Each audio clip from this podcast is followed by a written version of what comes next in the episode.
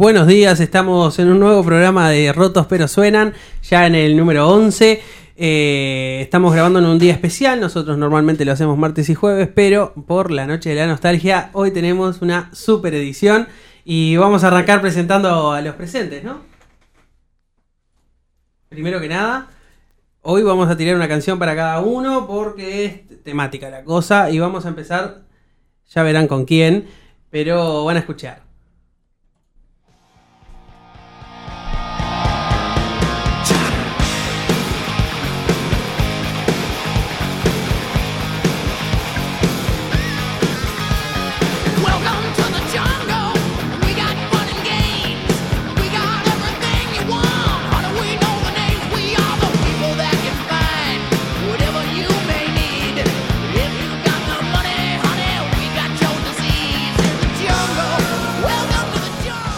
Adivinaron.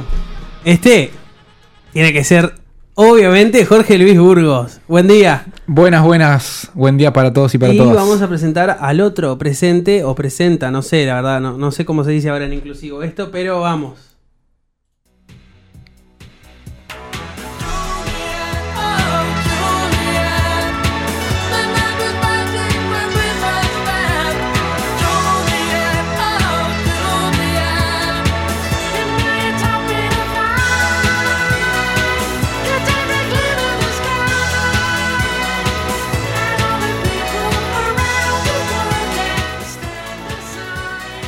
Lo decía el mismo Robin. Acá estamos con Juliet. Hola, buenos días para todas y todos. ¿Cómo estamos? Acá estamos eh, en este hermoso día de hoy 24 de agosto. Y vamos a arrancar con la primera noticia que es conmemorativa por el tema de la fecha. Sí, en el día de hoy se cumplen 26 años de la represión del filtro a cargo de Luis Lacalle, donde Roberto Facal y Fernando Morroni lamentablemente fueron asesinados por las fuerzas represivas del Estado. Una vez más eh, se conmemora esta fecha y se marcha como todos los años desde el obelisco hasta el filtro. Sí, recordar que aquel 24 de agosto de 1994, ¿no?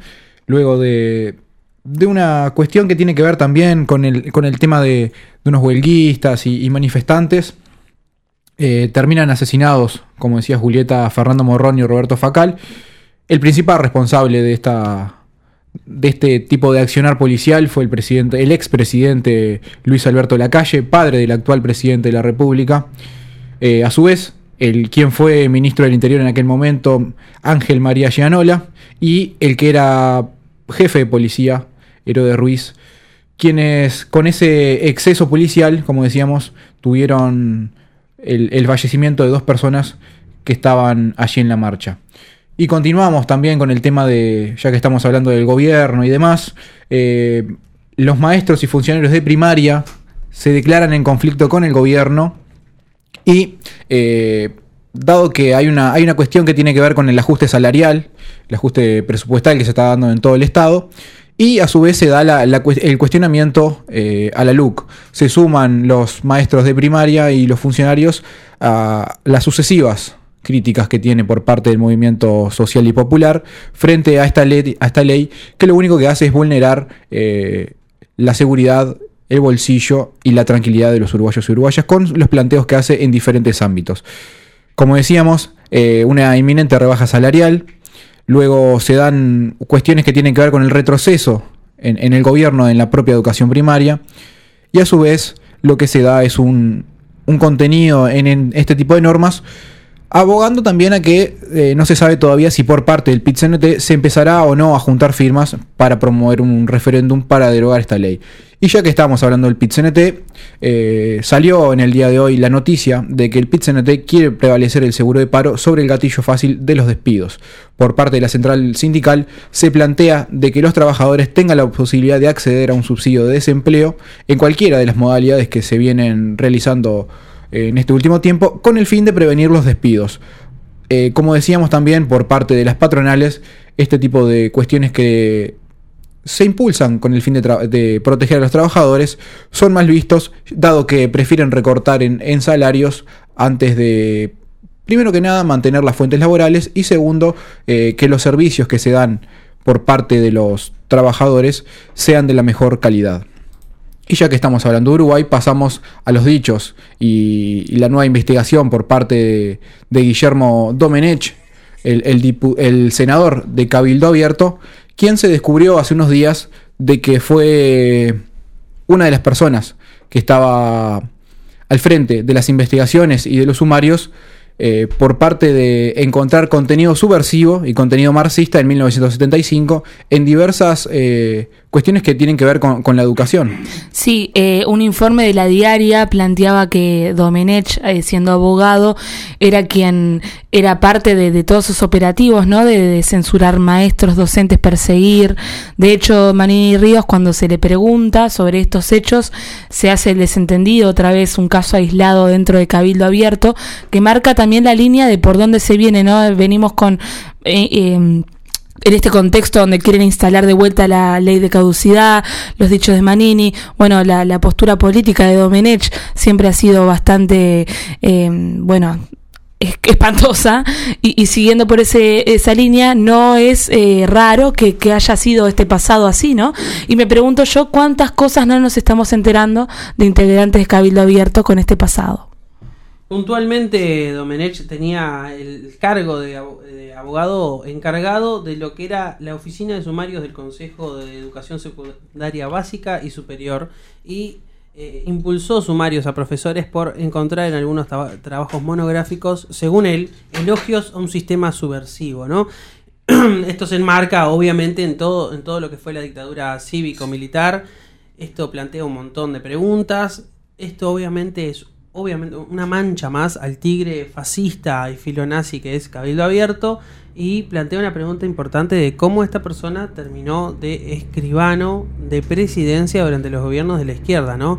Porque recordemos que Domenech sale, sale de Torre Ejecutiva para unirse a Manini y, volver a, a expresar la, la ultraderecha en Uruguay, obteniendo una enorme cantidad de votos, utilizando una enorme cantidad de recursos y como los archivos militares, bueno, el, archivo Berruti es algo gubernamental, es algo que se conoce, como todo esto no se, no se pudo evitar, ¿no? Qué cantidad de infiltrados nazis que tenemos en el Estado y que algunos ya descubrimos, pero que otros quedan sin descubrir. Sí, no solamente eso, sino de que, por ejemplo, el primer contenido que se encuentra, o sea, el con- primer contenido de mar- marxista, se podría decir, por parte de, de Domenech, está fechado en 1972, es decir, todavía no estábamos dentro de, del periodo horrible dentro de nuestra política, el periodo dictatorial. A su vez encontramos luego, luego que en 1975 se empieza un 6 de agosto, también con en parte a los alumnos del Liceo 14, donde por parte de Domenech se continuaba con esta, con esta censura. Eh, posteriormente, en 1978, eh, se continúa con esto y por parte del Consejo Nacional de Educación se avalan estos, estas supuestas eh, cuestiones que tienen que ver con todo lo que es eh, la censura y la persecución de, de los maestros y alumnos que no pensaban tal cual decían los, los jefes eh, militares de la, de la época. Sí, y también impresiona cómo ahora que estamos viviendo casos de censura en la educación, donde se está tratando nuevamente la le- laicidad, y bueno, y pensaba ahora, ¿no? Que, que también se está denunciando, creo que en Artigas, la presencia de la primera dama, de Lorenza, Lor- Lorena Ponce de León, con un candidato de- del Partido Nacional en una escuela, como la hipocresía y el doble filo también, y algunas cosas que preocupan que tengan la vigencia en las políticas que se quieren instalar ahora, y bueno, con lo del tema de los tapabocas, educar y no lucrar, bueno, la persecución a, los inspectores de, de secundaria que, que apoyaron a Martínez, que los quieren destituir. Bueno, un montón de cosas que, que es impresionante cómo, cómo continúan en esa línea ideológica. Y ya que hablábamos de lucrar, pasamos a la siguiente noticia, que es que por parte de la Secretaría Antilavado se advierte por un vacío normativo que impide controlar eh, las inversiones inmobiliarias millonarias. Eh, luego de hacer un planteo en el Parlamento, se está tratando de realizar cambios legales con el fin de realmente investigar de dónde provienen los dineros que se invierten en la, en la construcción y a su vez determinar cuál es el origen de estos. Eh, comentar que muchas veces por parte del titular de, de la Secretaría, Jorge Chediak, perdón por, por el error a la hora de pronunciar el apellido, eh, se manifestó que es, eh, eh, es normativa y es algo prioritario saber desde dónde es, de dónde viene el origen del dinero dado que muchas de las inversiones principalmente provienen desde la República Argentina, muchas se realizan en Punta del Este y en el Maldonado, y muchas veces no es claro el origen y la canalización de esas inversiones. Muchas veces eh, esas inversiones, recordar que vienen a través de paraísos fiscales, algo que por parte de nuestro país en los últimos gobiernos se ha, tratado de atacar muchísimo lo que tiene que ver con el lavado y a su vez con la cuestión de los paraísos fiscales. Sí, un gobierno que cuando fue oposición estuvo totalmente preocupado o haciendo un seguimiento continuo de los dineros que invertían las empresas en Uruguay, puntualmente las empresas estatales de países donde gobernaban sus oponentes, ¿no? Claramente eh, una persecución absoluta a lo que era el dinero brasilero, el dinero argentino, los negocios con los demás estados de Latinoamérica.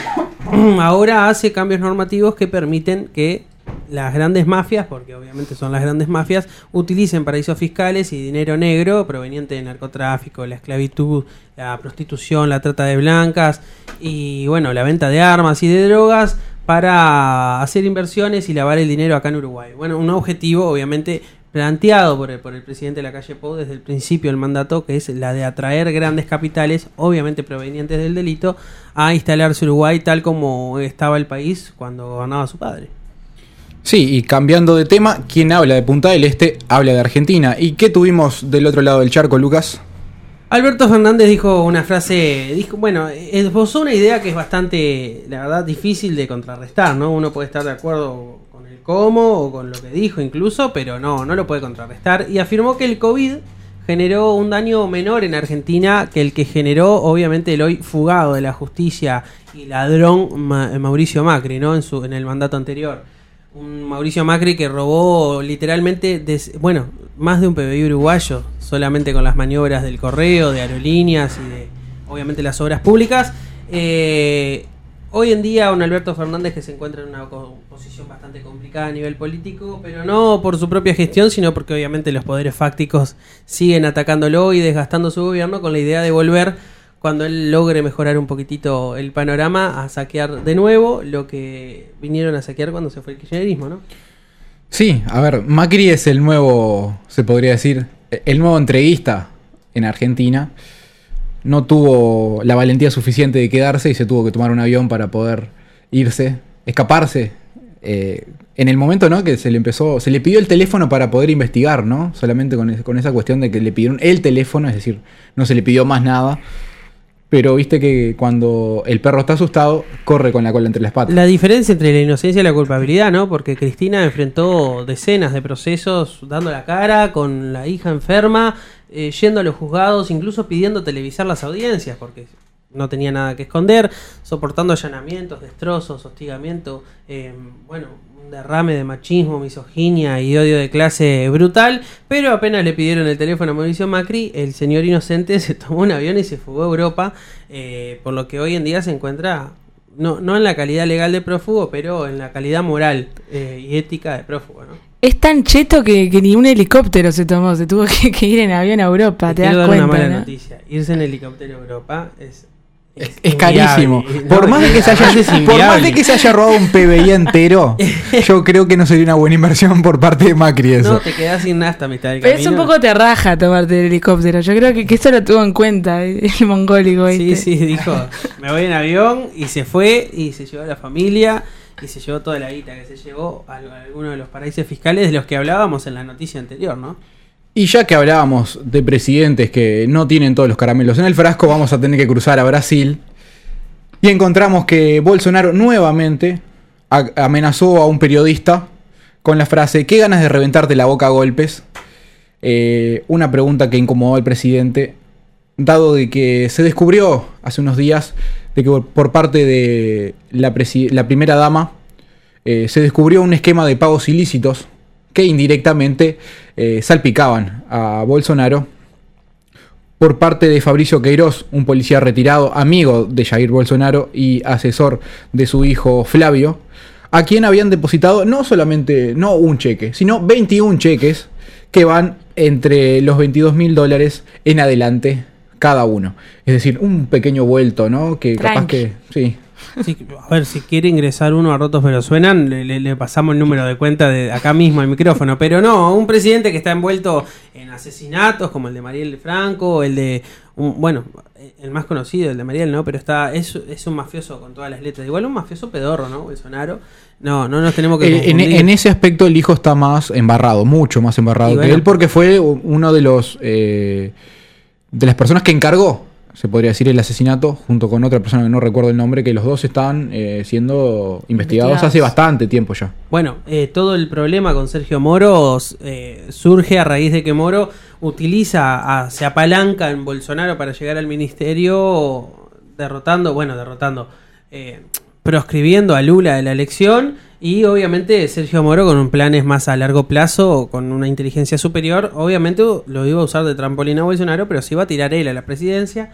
Bolsonaro al detectar que Moro estaba usándolo, se pelea, lo amenaza, Moro estaba a punto de encerrar al hijo, un mercenario, un agente de la CIA, como tenemos acá gente también.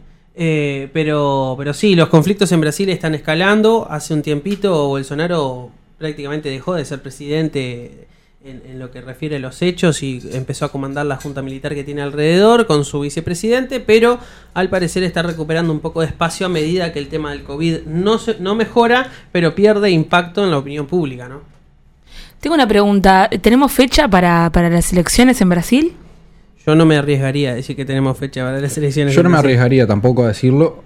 Primero que nada porque no, no, no sabemos qué pasaría en Brasil. Recordar que Brasil, después de Estados Unidos, es el país que está más complicado con el tema del COVID. A su vez, eh, voy a rescatar lo que decía Lucas. Eh, no me preocupa tanto Bolsonaro, sino me preocupa la banda que lo rodea a Bolsonaro. Sí. Que son prácticamente un 85%, me, me animaría a decir, todos militares. Y recordemos que Brasil no vive en un sistema democrático desde que le dio el golpe de Estado a Dilma. Sí. Así que las elecciones po- podrían ser un acto de, de- propaganda, pero no, no se están concretando, no se están llevando a cabo, porque una elección con proscriptos eh, no es una elección, ¿no? Y lo digo por Uruguay en otras épocas de su historia también. Sí, e- y sobre eso quería ir. Por más de que haya votaciones, eso no significa que sea una democracia plena. Y Brasil hace bastante tiempo que no es una democracia plena. Rescatar lo que decía Lucas, qué hubiera pasado con Lula en la calle en su momento. ¿tá? Yo creo que Bolsonaro no hubiera llegado. ¿Qué pasa hoy con Lula en la calle? Que es el favorito por lejos. Hoy, incluso con más eh, puntaje que antes de estar proscripto en la elección anterior. Es decir, Lula cuando empiece a participar de las próximas carreras eleccionarias va a robar prácticamente eh, en cantidad de votos. Bueno, Lula, eh, bueno, lo- eh, Kirchner ya volvió, eh, Lula está en carrera, Rafael Correa anunció que se tira por lo menos al cargo de ex, eh, ah, por lo menos al cargo de vicepresidente de Ecuador en las próximas elecciones. Venezuela sigue resistiendo, así que Latinoamérica sigue en una pugna constante. Ahora con, en el marco del COVID, que, que la tiene muy complicada para volver a ubicarse en el territorio global de alguna forma un poquito más Sí, Seria. agregar que el MAS en Bolivia, más allá de, de la prohibición del nombre, la prohibición de Evo y demás, logró también eh, apuntalarse bastante eh, en, en otro país intervenido por los militares, porque es lo que está pasando en Bolivia, y que es otro de los países que en cualquier momento, eh, más allá de, de todo lo que tiene que ver con, con militares en el gobierno, podría volver al- a- a- a la casa presidencial en las próximas elecciones. Bueno, y ahora vamos con un poquito de música, en el eh, acompañando el tema de la noche de la nostalgia y recordando que hay que escuchar este tipo de programas, hay que escuchar estas canciones, hay que comprarse algo para tomar o para comer si quieren, pero hay que quedarse en casa porque este año no da para salir a bailar y además eh, si salís a bailar te puede caer el gobierno y decir se terminó la fiesta, como dijo en el día del balotaje.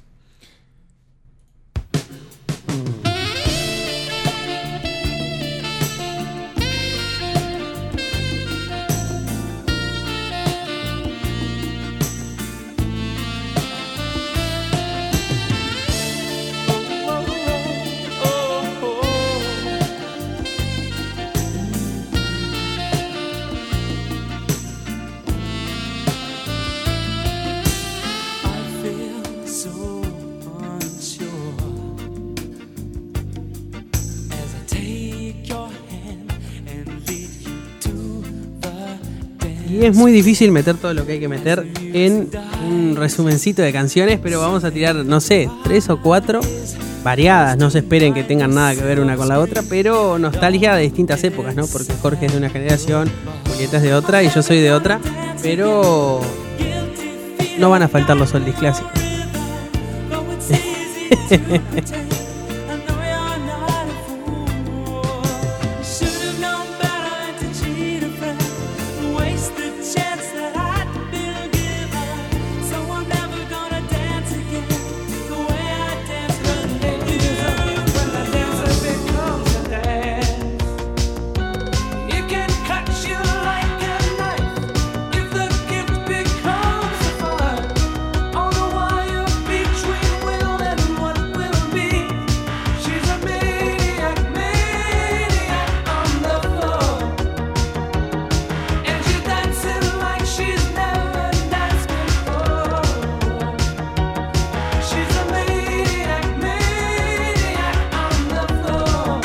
Esta canción se la queremos dedicar a nuestro querido compañero Felipe Matonte con mucho cariño.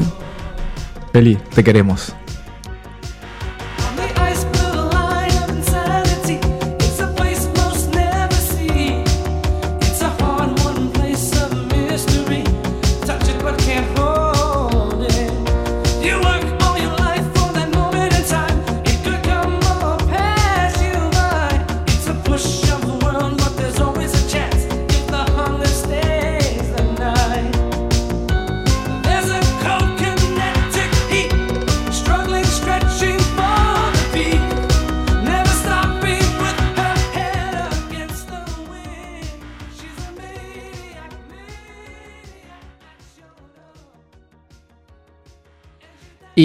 Ahora, cambiando un poquito los ritmos y viajando en el tiempo, vamos con otro clásico más cercano a nosotros.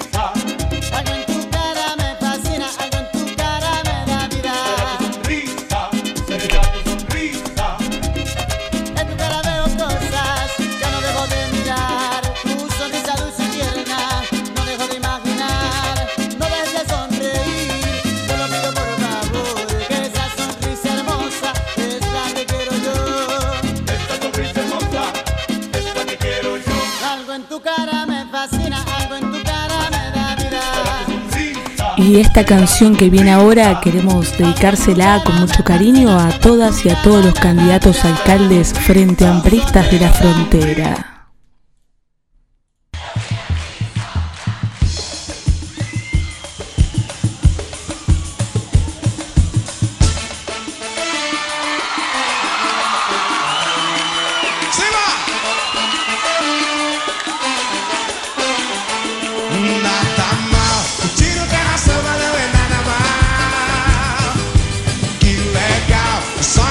Entrar no clipe e liberar geral.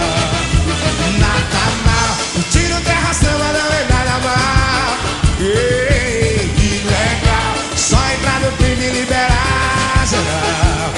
E vira e mexe a noite inteira, oh, oh, no meio da ladeira. Vai levantar poeira, a bandeira estribeira. E vira e mexe a noite inteira, oh, oh, no meio da ladeira. Vai levantar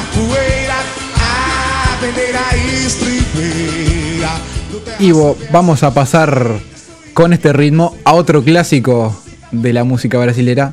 Un clásico muy bailable y que esperemos que estén disfrutando.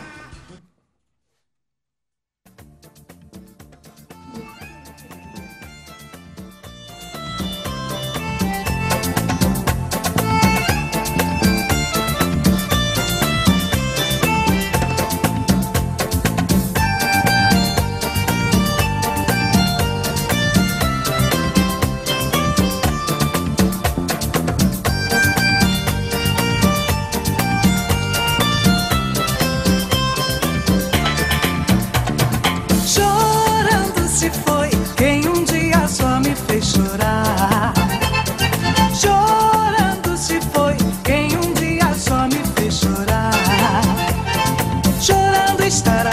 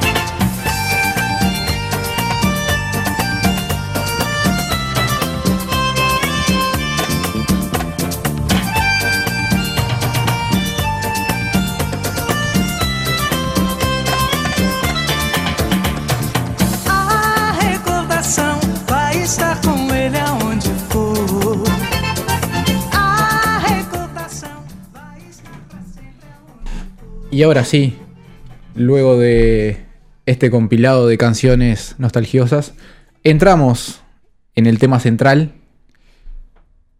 que es, eh, bueno, la noche de la nostalgia, las canciones que dejan mensajes.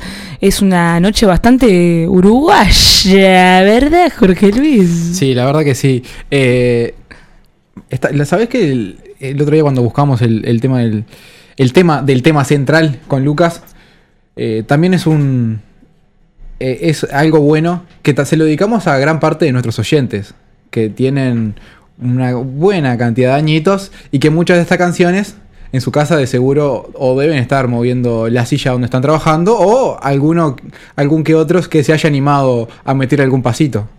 ¿Quién no lo bailó en algún 15? Yo igual recuerdo, el tema de la nostalgia es un tema uruguayo completamente más allá de las edades, ¿no? Porque yo recuerdo en el liceo la gente que iba a la anti-nostalgia, a Red, Ah, sí. a, a- a Red, a In, a, a ese tipo de bailes, a bailar cumbia villera, que ya era nostalgia porque era música del 2000 en el 2010, ¿no? Pero está, yo califico como nostalgia algo un poco más lejano.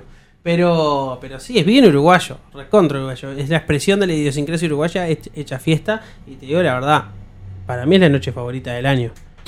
Sí, a- a- acá hay como un corte generacional, ¿no? Lo que para nuestros padres es la nostalgia, Para nosotros no tanto. Nosotros justo cuando elegíamos los temas encontramos Elvis Crespo, por ejemplo, que es mucho más acá en el tiempo y es algo que cuando éramos chicos, ¿quién no bailó Elvis Crespo, no? Y alguna que otra canción parecida, o Chichi Peralta o alguno de esos, ¿no? O la propia Natalia Oreiro en su momento, ¿no? Los Bastard Boy y las Spy Girl de todo, todo. O sea, no- no- Madonna. Madonna, o sea, toda nuestra niñez. Bueno, la otra vez jodíamos un poco con Yuya y demás. Y yo era chiquito y escuchaba Yuya. Hoy Lucas hablaba de que tenía en la casa eh, los CDs de la República. ¿Que era de quién, Lucas? De. Nietos del futuro, de la colección de la República. El de Elvis Crespo lo tenía también. También, o sea, ¿quién no bailó La momia o Agachadita o Chocolate? Todas canciones que son de cuando éramos nosotros chicos, pero que también en un momento se empieza como a enmarcar en, en que también crecimos escuchando la música que escuchaban nuestros padres y muchas de las canciones que pasamos anteriormente eran estas canciones.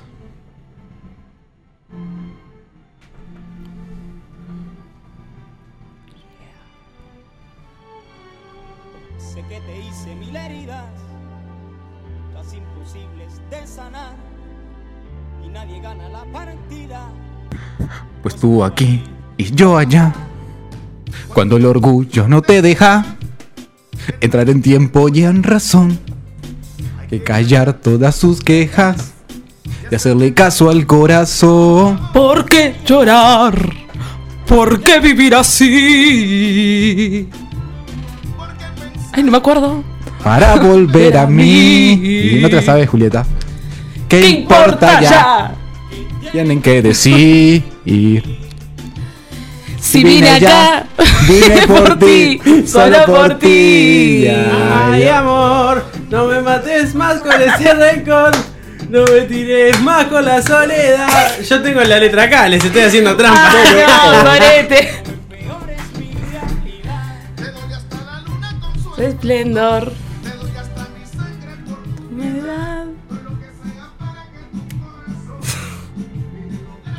Y esto fue trampa porque Jorge me nombró lo grande que es perdonar y la googleé rapidito, pero sí, ese, ese, esas son música mucho más nueva. Yo sé que la- las canciones de la nostalgia son del 70, del 80, bueno, de los 90 ya es medio raro, pero sí, sale el veteranaje a bailar. Pero es que, bueno, ahora acá medio entre bobeando y riéndonos, ¿quién no sabía la canción Lo grande que es perdonar de Vico Sil, Gilberto Santa Rosa, ¿no? Que prácticamente pasaron años y no la sabemos de memoria Tal todavía, ¿no? Y no es que una canción que escuchamos todos los días, sino que es tan pegadiza y tan. un ritmo que. O sea, no solamente está bueno para bailar, sino que también eh, la, la canción en sí en su momento eh, marcó y se escuchaba en todos lados. Perdón, yo ahora la escuchaba y pensaba, yo en segundo de liceo esta canción me hacía llorar porque yo me había partido del corazón mi primer novio y yo escuchaba esto, o sea, de verdad.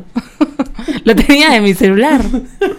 Bueno, pero si, si vamos a la nostalgia, lo primero que me acuerdo yo era la- lo de llevar los parlantecitos de la compu a enchufarlos a la clase en sexto de escuela. El Rorro, un compañerazo, llevaba el MP3 naranja, ese que tenía, ya se le había perdido la tapita de la pila, y tenía el MP3 con pila, y metíamos 18 quilates. Y me acuerdo que era dos, escuchábamos dos amores de 18 quilates porque el Rorro estaba enamorado de dos compañeras de la misma clase al mismo tiempo. Entonces le dedicaba dos amores de 18 quilates. Era una maravilla, una maravilla de, de la escuela. ¿Qué crees que te? Perdón, el huevito, ¿se acuerdan? Sí, pero eso, eso ya era más che. Eso ya era más otra cosa, Ah, sí. perdón. Colegio británico, chicos. O sea, Sí. Lo usábamos para los listening de, de los escritos de pará. inglés. Ahora justo que estaba mirando el, el teléfono de Julieta. ¿Quién no hizo ringtone con estas canciones para el teléfono que sonaban horribles? No, no. Lo- eh, ¿Quién no lo pasó por infrarrojo Ahí está. para ponerlo de ringtone? Sí. ¿no? ¿no? Eh, Tenías los del bananero y el ringtone todo en la pista porque no te entraba todo en el celular. Ay, no, no. Y bueno, pero más allá de, de todo lo que tiene que ver con, con nostalgia y demás, siempre hay canciones y hay épocas que tienen un mensaje que transmitir. Y la próxima canción que vamos a pasar, eh, de Supertramp, de Logical Son, dice lo siguiente.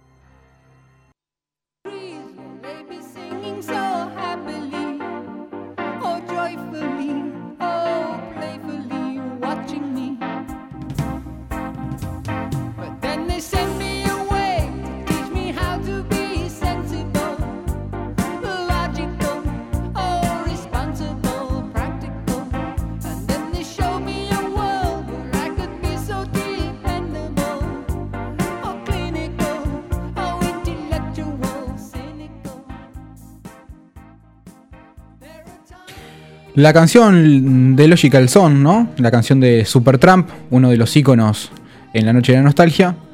Eh, encontrábamos nosotros hablando fuera del aire, que es una canción que transmite un muy lindo mensaje, ¿no? Es una letra que hace parte de esa inocencia, de ese idealismo perdido.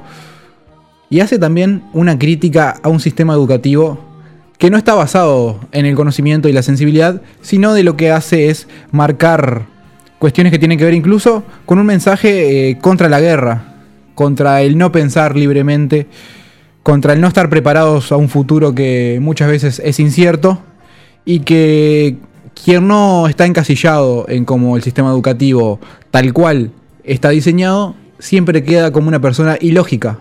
Entonces, esperemos que estén disfrutando este tema y que quien quiera que se anime a leer la letra.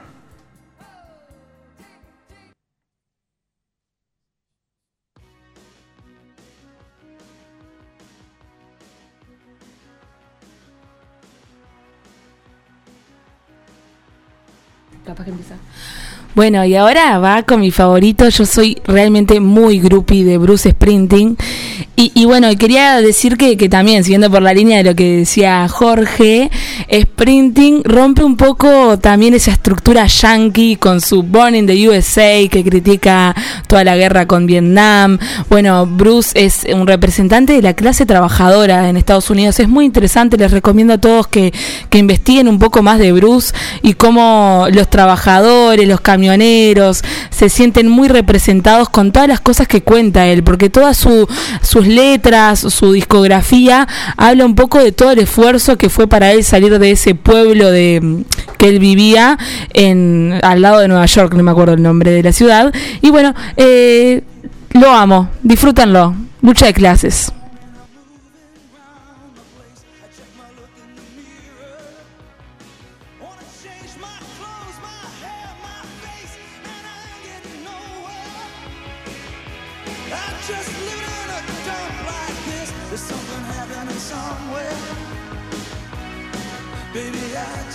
Cause you can't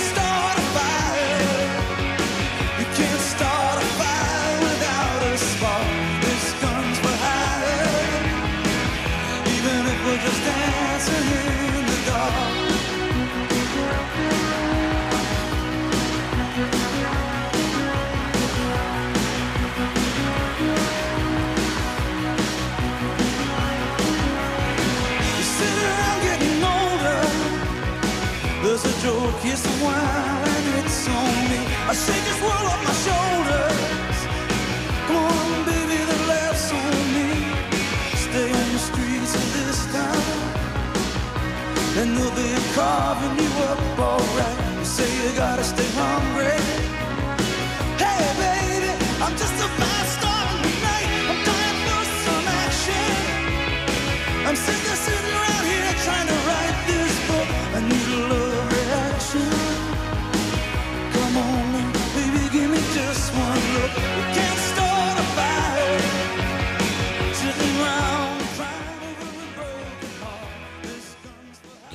Y ahora acercándonos un poquito más a nuestras latitudes, vamos a cruzar hacia la vecina orilla y vamos a escuchar a uno de los grandes del rock argentino, Charlie García con Estoy Verde.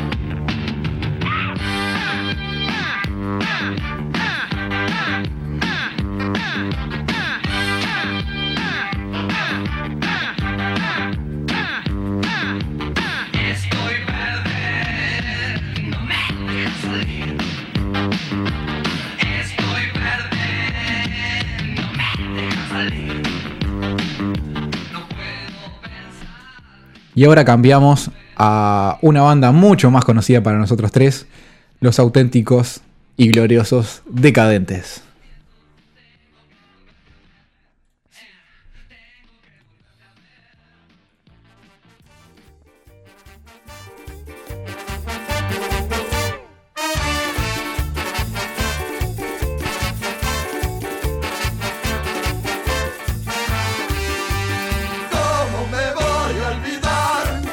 El encuentro de esas heridas, ¿cómo me voy a olvidar?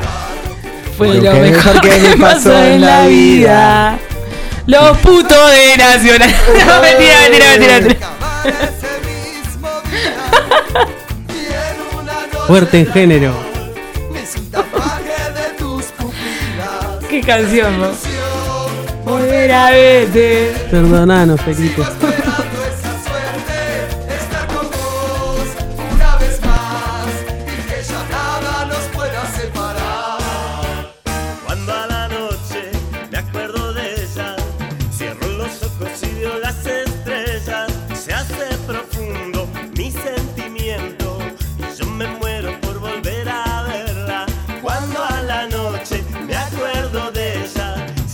Los ojos y veo las estrellas.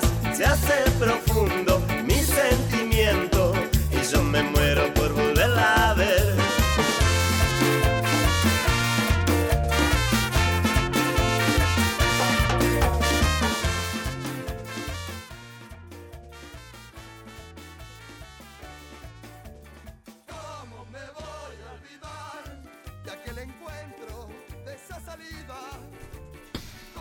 Y ahora ya que estábamos eh, ya en el Río de la Plata, vamos a, a cruzar. En realidad es una banda que triunfó en Argentina, pero que es uruguaya, Los Iracundos, y va cayendo una lágrima. Sí, esta canción se la quería dedicar a, a Felipe, que, que creo que después de escuchar la canción anterior, creo que, que va a sentirla muy, muy intensa su sentimiento. En, en este momento está cancelando su suscripción a nuestro propio programa. Pobre Felipe, que nos advirtió de que no hiciéramos esto al aire. Pero bueno, Felipe, perdónanos. Va cayendo, va cayendo.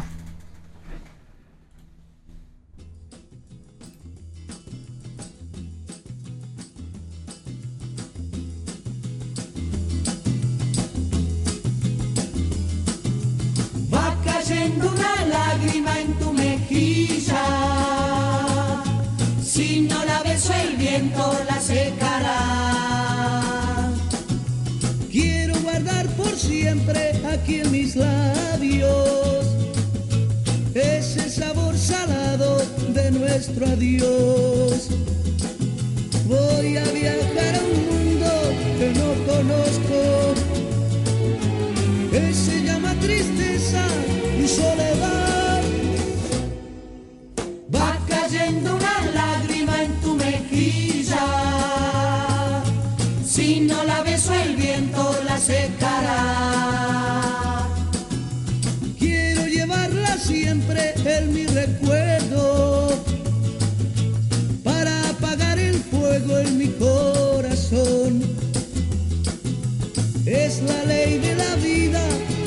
Que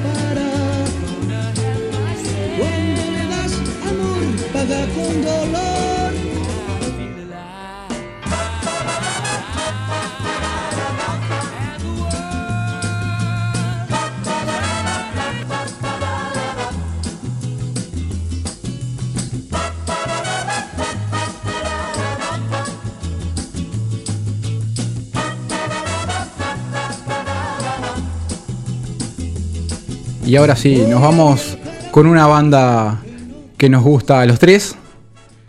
Con una canción que elegimos entre los tres. Con ustedes, la mejor banda del mundo, de la galaxia y alrededores, Queen. Yeah. Y recordemos una vez más, por favor, quédense en la casa, no sean boludos y disfruten como hay que disfrutar, en paz, respetando las reglas. Yeah, bitches.